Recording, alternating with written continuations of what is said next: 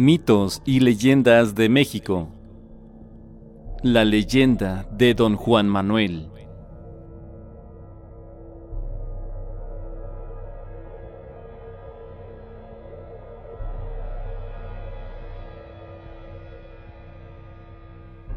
Se cuenta que, durante la época de la colonia, vivió en la Nueva España un caballero español llamado Don Juan Manuel de Solórzano un personaje que inspiraba respeto y muy reconocido por su inteligencia.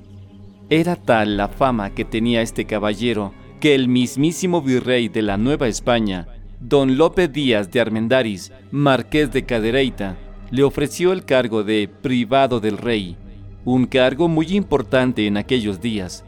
Sin embargo, esto despertó muchas envidias y no tardó en hacerse de numerosos enemigos dentro del gobierno. Don Juan Manuel, siendo muy astuto, pudo anticiparse a las trampas y resolver rápidamente cualquier problema que se le presentara. Sin embargo, tenía una gran debilidad que una vez descubierta por sus enemigos, no tardaron en aprovechar.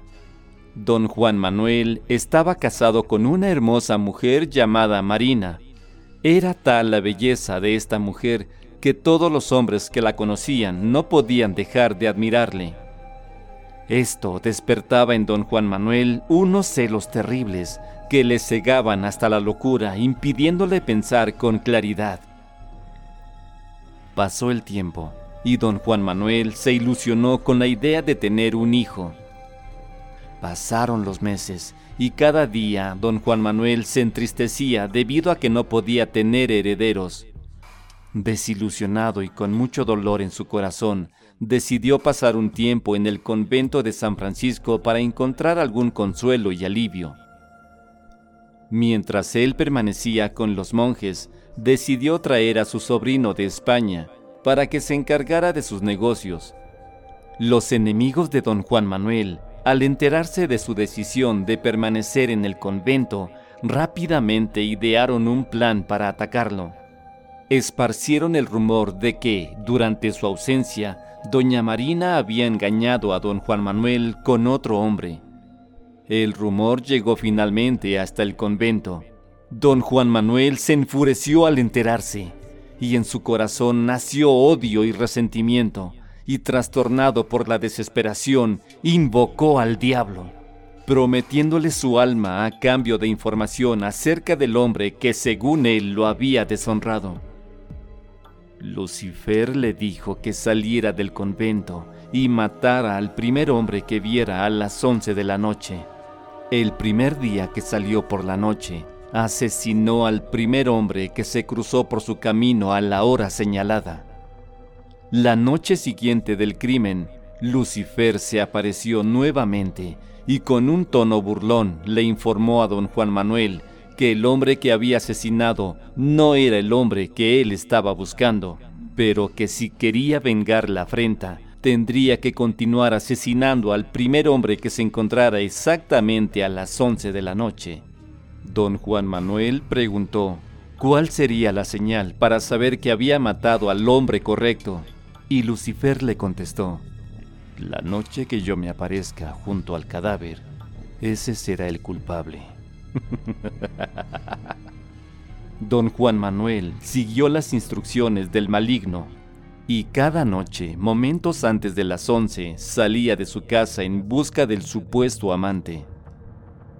Cuando encontraba al primer hombre, don Juan Manuel le preguntaba, ¿qué horas son? Y cuando le respondían, son las once, don Juan Manuel contestaba sacando un puñal de entre sus ropas, dichoso aquel que sabe la hora de su muerte, y comenzaba con su sangrienta tarea. Una mañana tocaron a su mansión para informarle que su sobrino había sido apuñalado la noche anterior a eso de las once de la noche Don Juan Manuel reconoció las ropas y supo que había sido él el asesino de su propio sobrino. Arrepentido y con mucho dolor en su corazón, don Juan Manuel se dirigió desesperado rumbo al convento de San Francisco en busca de un sabio monje. Don Juan Manuel le relató todo lo que había vivido y le preguntó cómo podría pagar su penitencia. Sin perder la calma, el monje le dijo que la única forma de absorber sus culpas sería presentándose al lugar donde se encontraba la horca durante tres noches seguidas y rezar un rosario. Don Juan Manuel, adolorido y arrepentido de haber dado muerte a su querido sobrino, se presentó al lugar indicado por el monje y se dispuso a rezar. Aún no terminaba de rezar cuando comenzó a sentir un frío terrible y escuchó una voz de ultratumba que decía un Ave María y un Padre Nuestro por la salvación de don Juan Manuel. Temeroso, don Juan Manuel regresó a su mansión y esperó a la primera luz del día para visitar al monje y relatarle lo sucedido. El monje le indicó que continuara su penitencia, ya que esa era la única forma de conseguir la absolución de sus pecados. Don Juan Manuel esperó a que anocheciera y se dirigió nuevamente rumbo a la horca. Una vez allí y disponiéndose a rezar, una procesión fantasmal apareció ante sus ojos. Figuras diabólicas comenzaron a atormentarle y de entre este cortejo fantasmal, don Juan Manuel pudo ver un ataúd que contenía su propio cuerpo. Muerto de miedo, don Juan Manuel fue a visitar al monje nuevamente, temiendo que su muerte se aproximara. Le suplicó al monje que le diera su perdón. El monje, satisfecho con el comportamiento de don Juan Manuel, le indicó que continuara rezando cerca de la horca por una noche más para cumplir con su penitencia. De esta tercera ocasión, nadie conoce más detalles. Únicamente se sabe que don Juan Manuel fue encontrado colgado de la horca.